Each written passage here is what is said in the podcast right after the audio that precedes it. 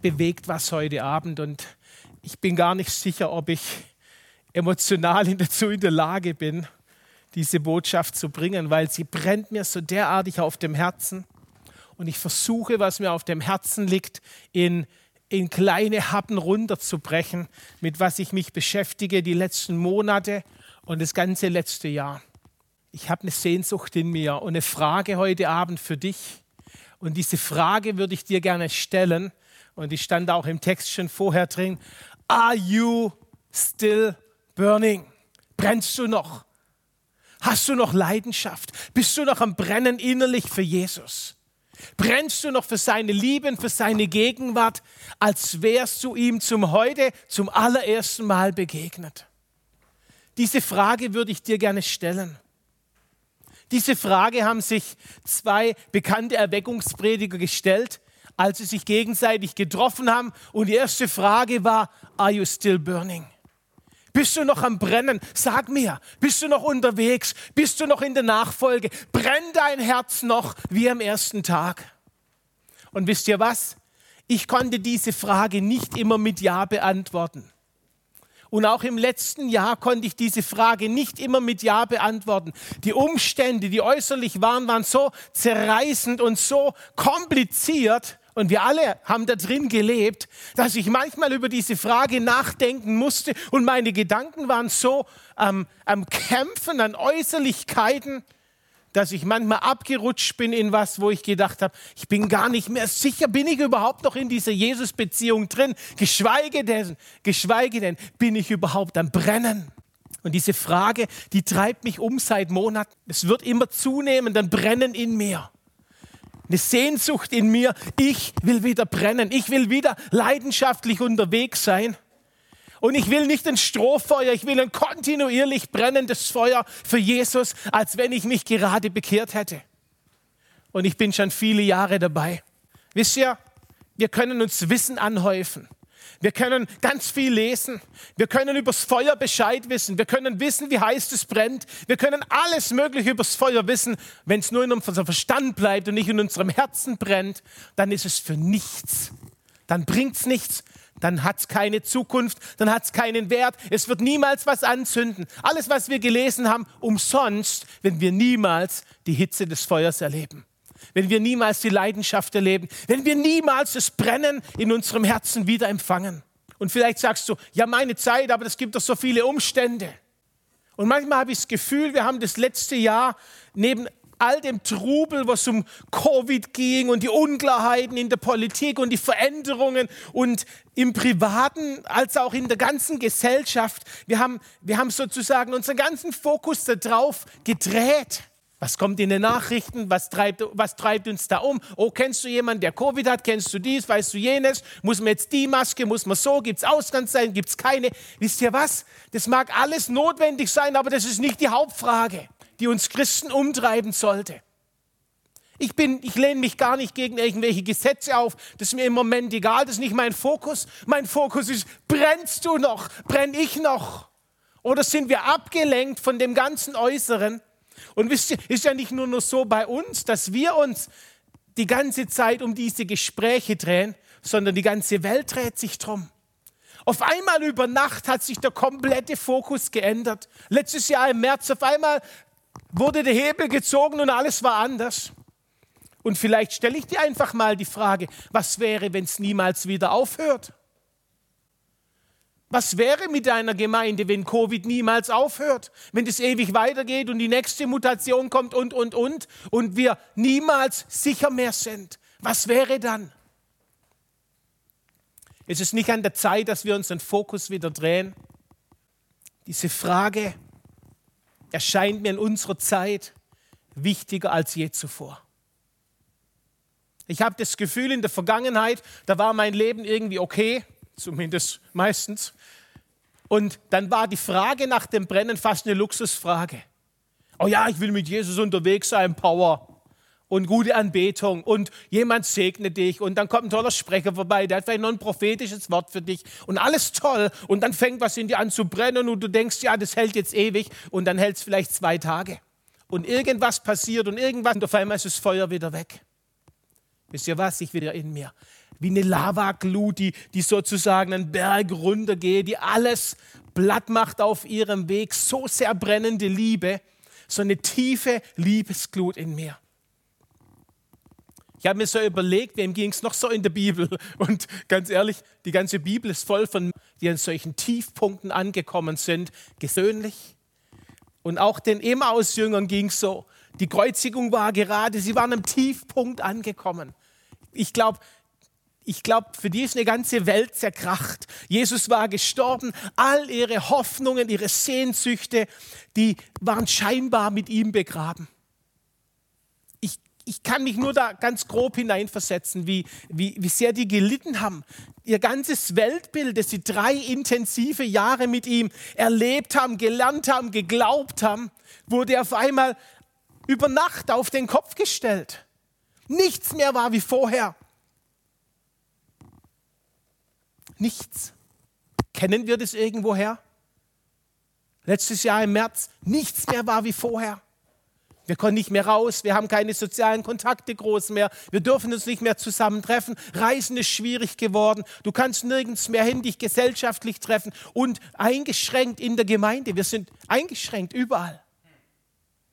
Und weißt du, jetzt können wir hergehen und können die Umstände anklagen und können sagen, ach wie böse und können zum Querdenker werden und zum So-Denker und zum Impfdenker und zum Nicht-Impfdenker. Weißt du was? Das ist alles nicht die Priorität. Das Zentrum muss wieder das Zentrum werden. Ich finde die Emmaus-Jünger ein sehr krasser Vergleich eigentlich, ein treffender Vergleich zu uns, zu der Situation, in der wir uns befinden alles ist eingeschränkt. Die waren sehr eingeschränkt, die waren wie in ihrem, in ihrem Blick drin. Unsere so geliebte, sehr geliebte Freiheit, die wir als Deutsche auch ganz besonders schätzen, die wurde innerhalb weniger Wochen über den Haufen geworfen, gefegt, regelrecht weggefegt.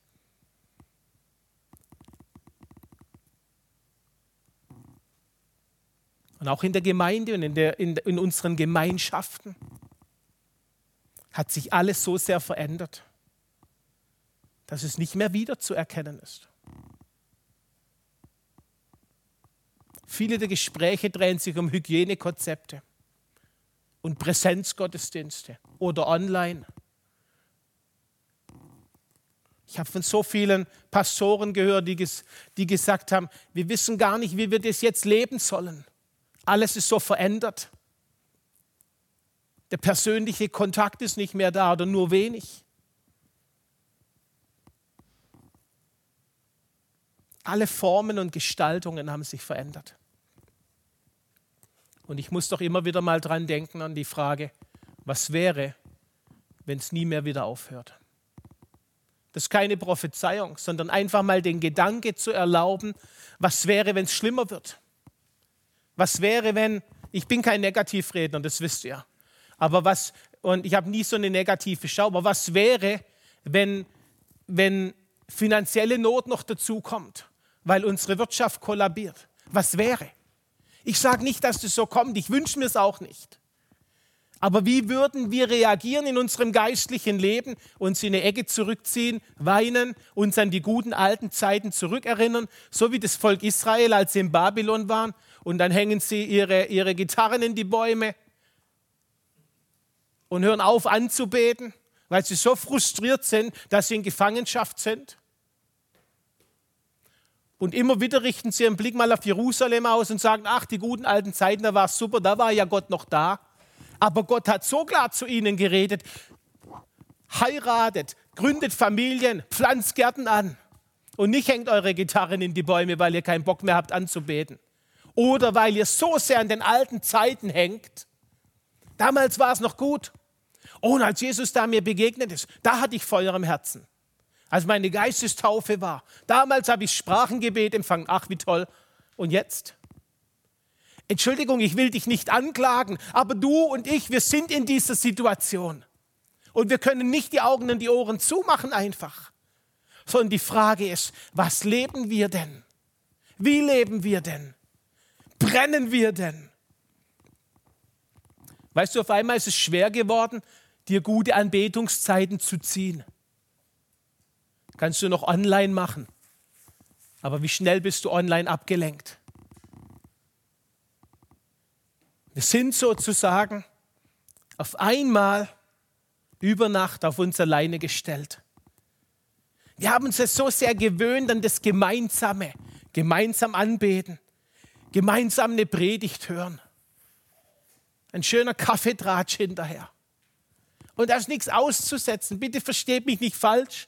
Aber jetzt sind wir in einer anderen Situation.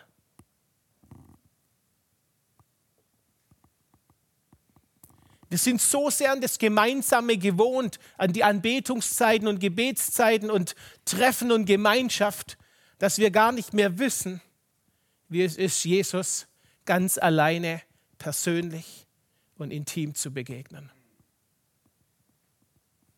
Ich war vorletztes Jahr, 2019, hatten wir bei Passion hier ein richtig krasses Jahr.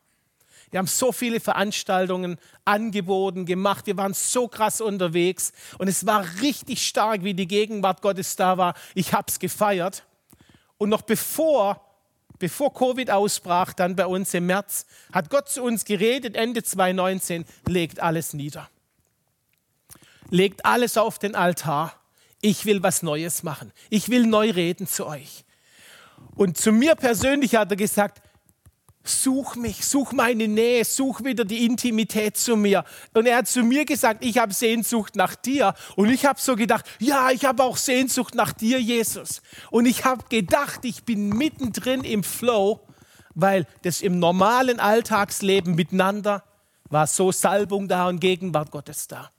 Und dann habe ich mir Zeiten genommen, habe mich daheim, habe mir eine Ecke eingerichtet in meinem Büro, meine Rückzug, Jesus, Begegnungszeit, habe mir eine tolle Ecke aufgebaut, schöne Kerze dabei und Bibel und das schön ausgerüstet und habe mich da morgens um fünf hingesetzt, weil wir haben tatsächlich alles runtergefahren dann, noch vor Covid. Wir waren also nicht so sehr überrascht, als es dann kam, war das für uns nicht der Wahnsinnseinbruch.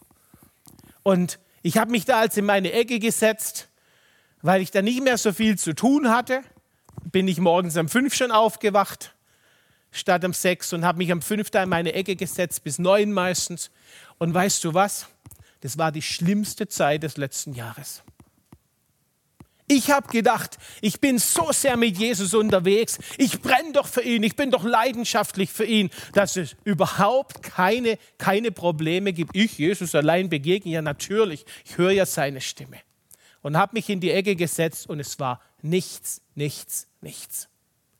Furchtbare, stille, gähnende Leere. Und es ging drei Monate so. Jeden Morgen habe ich mich hingesetzt, weil ich wollte auch gehorsam sein. Und ich wollte ihm ja begegnen. Das war ja mein Herz.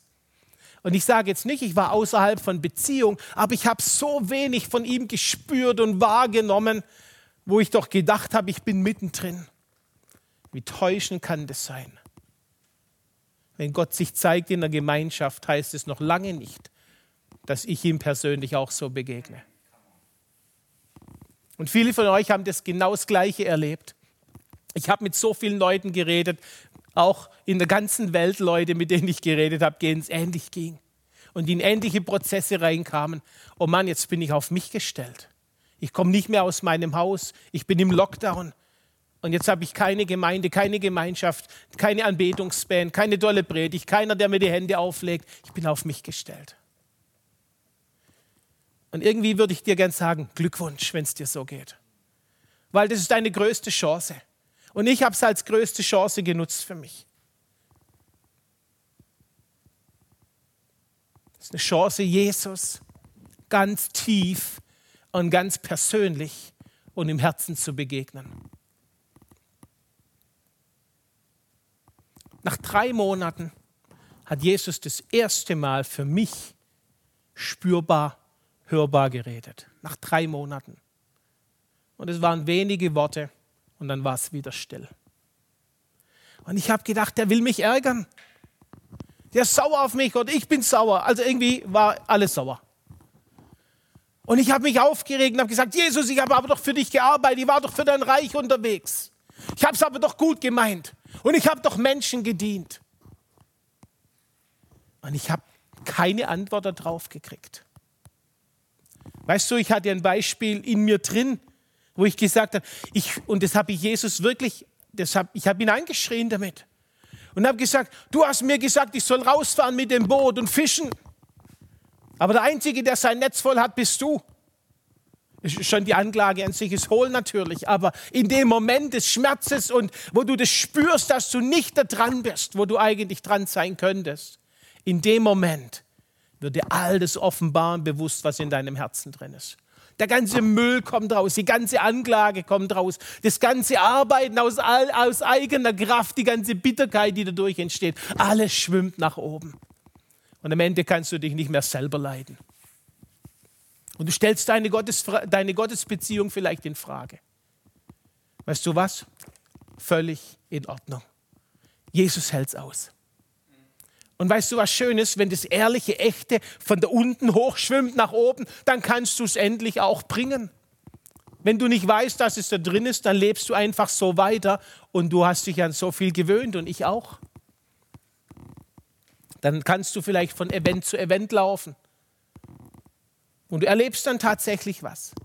Ich sage ja nicht, Gott liebt uns nicht, aber seine Sehnsucht nach persönlicher, tiefer Beziehung ist weit, weitaus größer als die gemeinschaftliche. Und das Echte zeigt sich nur in dem Persönlichen. Im Gemeinschaftlichen ist alles überspielbar. Eine Stunde sonntags grinsen, kein Problem. Kannst du dir antrainieren. Du kannst sogar deine Hände hochheben, du kannst die Anbetungslieder schreien, du kannst manifestieren. Spielt alles keine Rolle, wenn das Gleiche nicht zu Hause passiert. Wenn das Brennen, das du da spürst, nicht zu Hause spürst, dann frage ich dich, ist es echt? Ich hatte nicht das Gefühl, Jesus was vorzuspielen in dieser Zeit. Aber ich hatte das Gefühl, wie innerlich entfernt zu sein, ihn nicht mehr wahrzunehmen. Und weißt du, das Komische ist, die Salbung funktioniert trotzdem. Die Gaben funktionieren trotzdem. Und es scheint in uns eine Kluft aufzumachen, einen Widerspruch. Wir kriegen das nicht zusammen zwischen, naja, aber er bewegt sich doch, aber und, und ich bin hier mit meinem Herzen. Und erst wenn ich mein Herz wirklich wahrnehme, was in meinem Herzen vorgeht, dann kann ich wieder anfangen, in diese tiefe Liebesbeziehung zu treten. Ich kann dir nur eins sagen, er sehnt sich danach.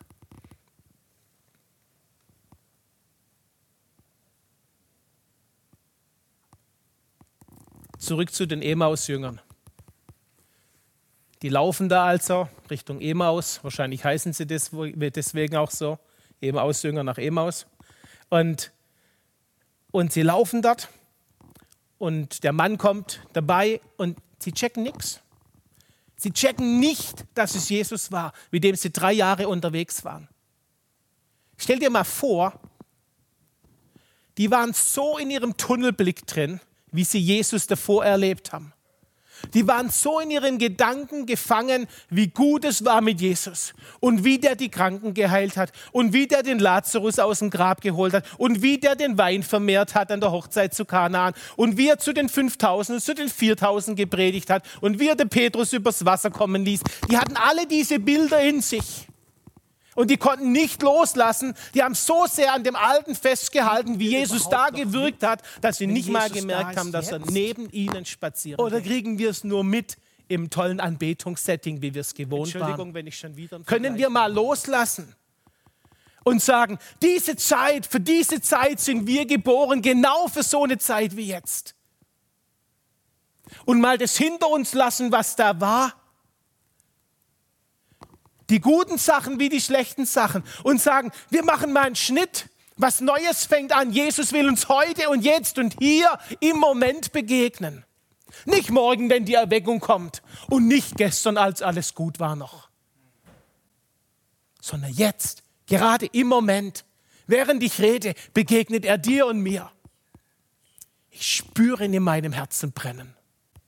Versteht ihr das? Da, da, da, da, bricht Jesus das Brot mit ihnen und auf einmal gehen ihnen die Lichter an. Das war das Erkennungszeichen. Was macht Jesus? An was gehen die Lichter an? Was heißt das Brotbrechen? Tiefste Liebesgemeinschaft mit ihm.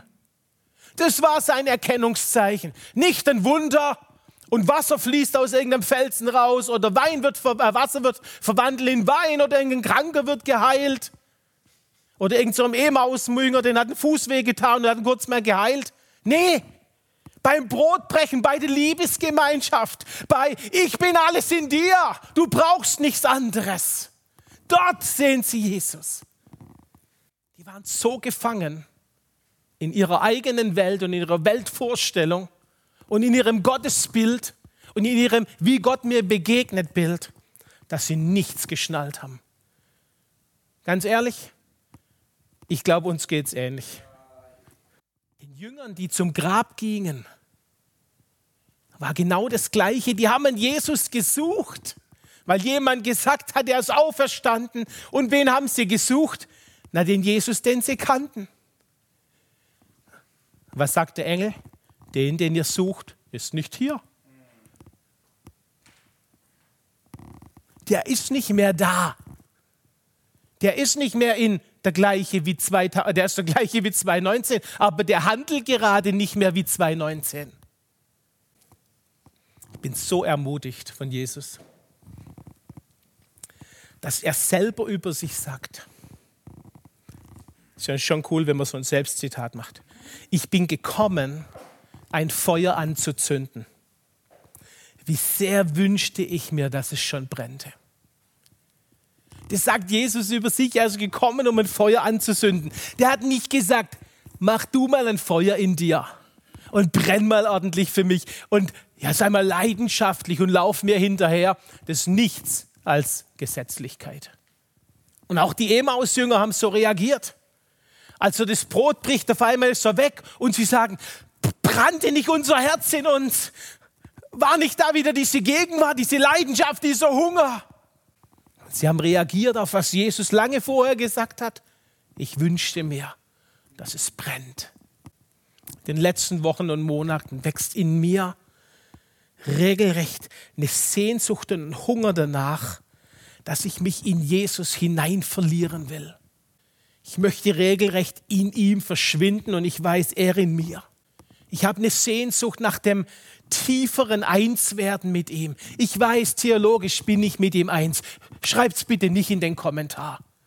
Ich predige das seit vielen Jahren. Ich weiß Bescheid.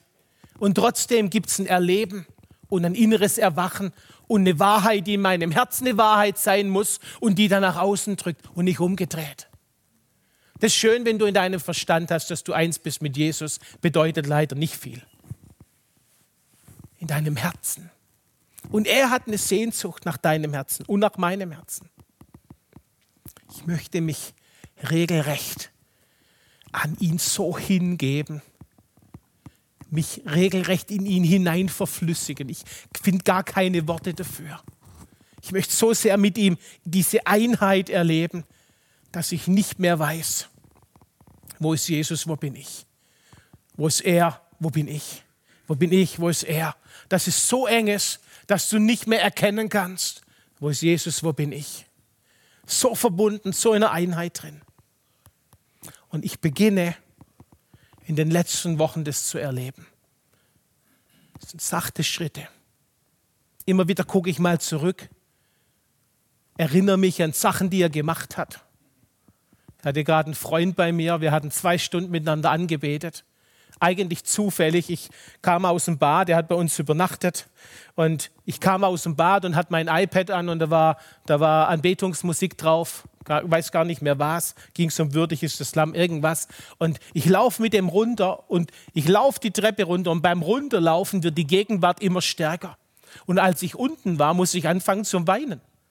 Und legt das iPad nur auf das Sofa bei uns und der fängt an, zum, an zu anbeten und ich fange an zum Anbeten. Wir sind zwei Stunden heil, heulend, schreiend auf dem Boden gelegen und die Gegenwart Gottes hat sich gelagert wie ein Teppich. Zoom. Und währenddessen habe ich mich erinnert. Ich habe mich erinnert an all das Gute, das er getan hat die ganzen Jahre, aber ich habe gemerkt, jetzt brauche ich nicht mehr davon zu leben. Seine Gegenwart ist jetzt und frisch und neu. Und auf einmal ist was passiert, wir konnten unsere Herzen einander öffnen, wie noch nie zuvor. Unsere Ängste, unsere Schwierigkeiten, unsere Probleme, unsere Umstände waren auf einmal zwar nicht mehr im Mittelpunkt, aber auf einmal trotzdem präsent, aber innerhalb der Gegenwart Gottes, die jetzt da war. Da war keine Sehnsucht, was wird morgen passieren und kein Blick zurück. Ich habe eine Sehnsucht, ein brennendes Verlangen in mir, meinem Meister, meinem König zu begegnen. Mein Herz fängt wieder an zu brennen. Und ich bin so dankbar dafür. Mein Herz fängt wieder an zu brennen. Ich habe gedacht, das ist erloschen. Ich habe so wenig noch wahrgenommen vor lauter Dienen und Helfen und Machen und Tun. Ich habe hab das Gefühl gehabt, die, die Liebe in mir ist, ist, ist weg. Ich kann ihn gar nicht mehr lieben. Letztes Jahr hatten wir ähm, über die Global Gatherings ein Perfume of Nations, wo die Nationen ihre, ihr Salböl für, für Jesus gebracht haben, im, wie Maria von Bethanien über die Füße leeren als Anbetung.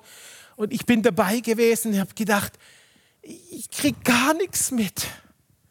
Und alle, die da drin waren, die haben irgendwie geweint und waren berührt. Und ich habe gedacht, äh, was merken die, was ich nicht merke?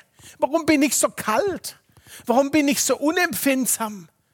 Warum regt es mich nur auf, dass da ständig jemand falsch Gitarre spielt oder so blöd klingt oder irgendwas? Eigentlich nichts mehr als ein Zeichen meiner eigenen inneren Leere. Ich glaube schon, wir haben eine Verantwortung für uns und auf uns aufzupassen, unser Herz zu behüten dass wir nicht ständig über uns hinausgehen. Da liegt eine Sache drin. Aber das ist nur eine Sache. Willst du wieder einen Hunger entwickeln und eine Sehnsucht für seine Gegenwart? So als wenn es um alles gehen würde. Ich sehne mich danach heute, an so ein wohlriechendes Salböl zu sein, wie bei Maria von Bethanien das sich über ihm ausgießen kann, ohne eine einzige Erwartung zu haben, dass er mir was zurückgeben muss. Und ich weiß, jetzt sagst du, ja, niemand kann in die Gegenwart Gottes gehen, ohne was zurückzuempfangen. Nee, das stimmt, glaube ich, nicht ganz. Natürlich kannst du nicht Gott begegnen, ohne Gott zu begegnen. Aber was ich sagen will, ist, es braucht eine Hingabe, die auch von unserer Seite kommt. Und sicherlich ist die auch von ihm gewirkt, die bereit ist, ihn einfach nur zu lieben, weil er liebenswert ist.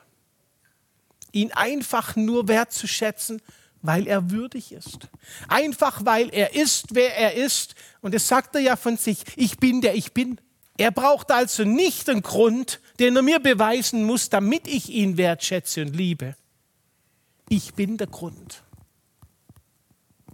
Und er allein ist der Grund. Unsere Gemeinschaft ist das Wertvolle. Wann haben wir zuletzt darüber nachgedacht? Brenne ich eigentlich noch für Jesus? Habe ich noch diese Sehnsucht in mir? Und darf ich dir diese Frage heute stellen? Darf ich dir Fragen stellen? Brennst du noch für ihn? Are you still burning? Bist du noch persönlich mit ihm unterwegs oder wäre es heute ein guter Anfang, dich auf den Weg zu machen und die Scheuklappen der Vergangenheit wegzulegen und zu sagen, was war, das war, ich kann sowieso nicht mehr ändern. Was sein wird, wird sein, ich habe keinen Einfluss drauf, aber ich bin im Jetzt, hier, heute. Jetzt kann ich ihn lieben. Jetzt kann ich ihn anbeten. Jetzt kann ich ihm Ehre geben. Genau jetzt im Moment. Und der Moment zählt. Ich frage dich einfach, ist deine Liebe die letzten Monate, das letzte Jahr seit Covid angefangen hat, ist deine Liebe gewachsen? Oder bist du in Schwierigkeiten gekommen mit deiner Liebe?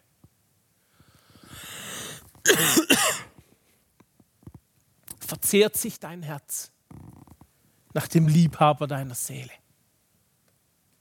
Und ich will diese Fragen nicht stellen, um dir ein schlechtes Gewissen zu machen. Hilft sowieso nichts sondern ich will diese Frage ernsthaft stellen. Bist du noch am Brennen? Bist du mit ihm unterwegs? Ist die Gegenwart von ihm und seine Person das Wertvollste, was du in deinem Leben hast? Oder bist du abgelenkt?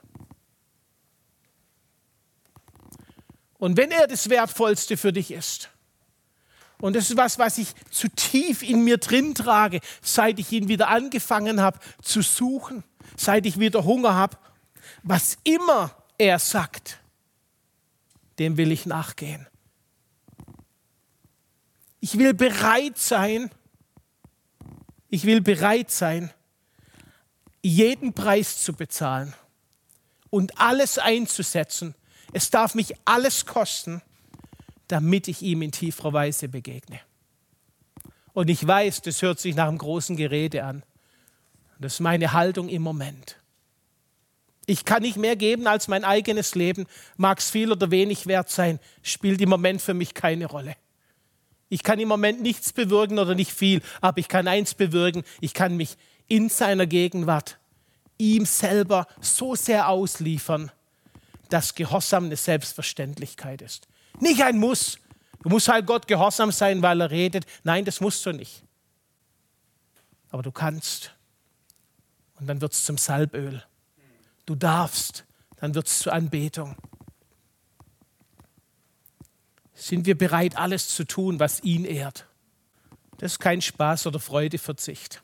Ich glaube sogar, wir sind für Freude gemacht. Wir sind nicht dazu gemacht, Schmerz auszuhalten.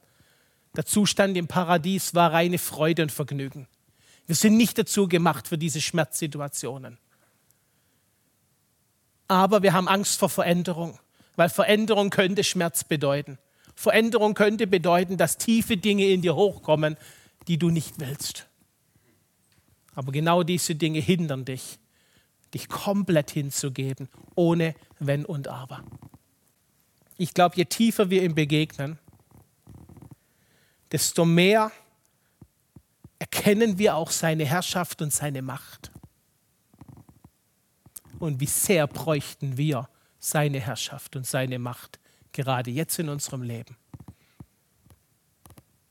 Und es macht uns auch gleichzeitig zu Gegenübern Gottes, die nicht machtlos sind.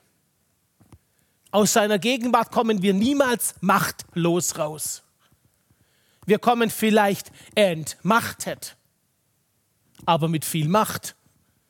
Wir kommen vielleicht entmachtet unserer eigenen Macht, aber mit voller Macht seiner Macht, mit voller Autorität von ihm raus. Wir sind erfüllt von ihm selber.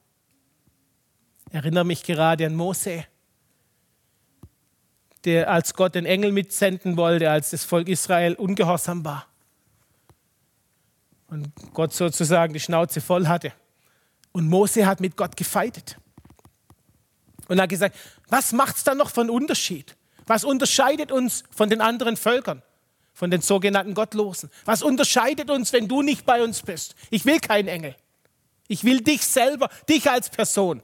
Ich könnte es erweitern. Ich will nicht nur deine Wirkung und Heilung und, und deine Versorgung und beschütze mich vor diesem und jenem Covid. Ich will dich. Deine Sehnsucht gilt, meine Sehnsucht gilt alleine dir und deine Sehnsucht gilt alleine mir. Und darum dreht sich auch das ganze Evangelium. Um nichts anderes als diese tiefste, tiefste Liebesbeziehung. Ich habe kein Interesse mehr an Ersatzprodukten, Liebesersatzprodukten. Ich glaube, Leidenschaft können wir nicht erzeugen. Das ist was, was in uns wächst. Hingabe, aber sehr wohl. Du kannst dich nicht leidenschaftlich machen. Das wäre nur Begeisterung. Aber wenn du ihm begegnest, weil du dich ihm hingegeben hast, weil was in dir wächst, was er auch in dich reingelegt hat, nämlich Hunger nach Beziehung, dann kommt Leidenschaft in dein Herz. Und dann fängst du an zu brennen und du hörst nicht mehr wieder auf. Und ich will das mal ein Stück weit ausrufen über uns, die wir heute hier zugucken, über Passion auch, aber auch über Deutschland ausrufen. Wir gehen im Moment in eine neue Phase rein. Die Gegenwart Gottes wird so derartig zunehmen in unserem Leben und wird auch ein Stück weit Spreu und Weizen in uns, in uns trennen. Wir sind dazu berufen zu leuchten in dieser Welt. Wir sind dazu berufen, Licht zu sein in dieser Welt. Wir sind nicht dazu berufen, in irgendeiner Bubble drin zu leben und uns gegenseitig aufzubauen, sondern wir sind dazu berufen, genau diese Liebe und Leidenschaft überall hin zu transportieren, wo wir unterwegs sind. Und wenn das im Moment der engste Kern deiner Familie ist, dann dort. Und angefangen bei dir und bei mir. Ich glaube im Moment, wir sind immer noch in der Vorbereitungszeit. Aber diese Vorbereitungszeit hat so derartig in sich. Und du kannst dich entscheiden, einfach deine Füße hochzulegen und dich zu beschweren an jeder Ecke, was dir nicht passt, an irgendwelchen Hygienekonzepten und irgendwelchem Zeug, was entschieden wird.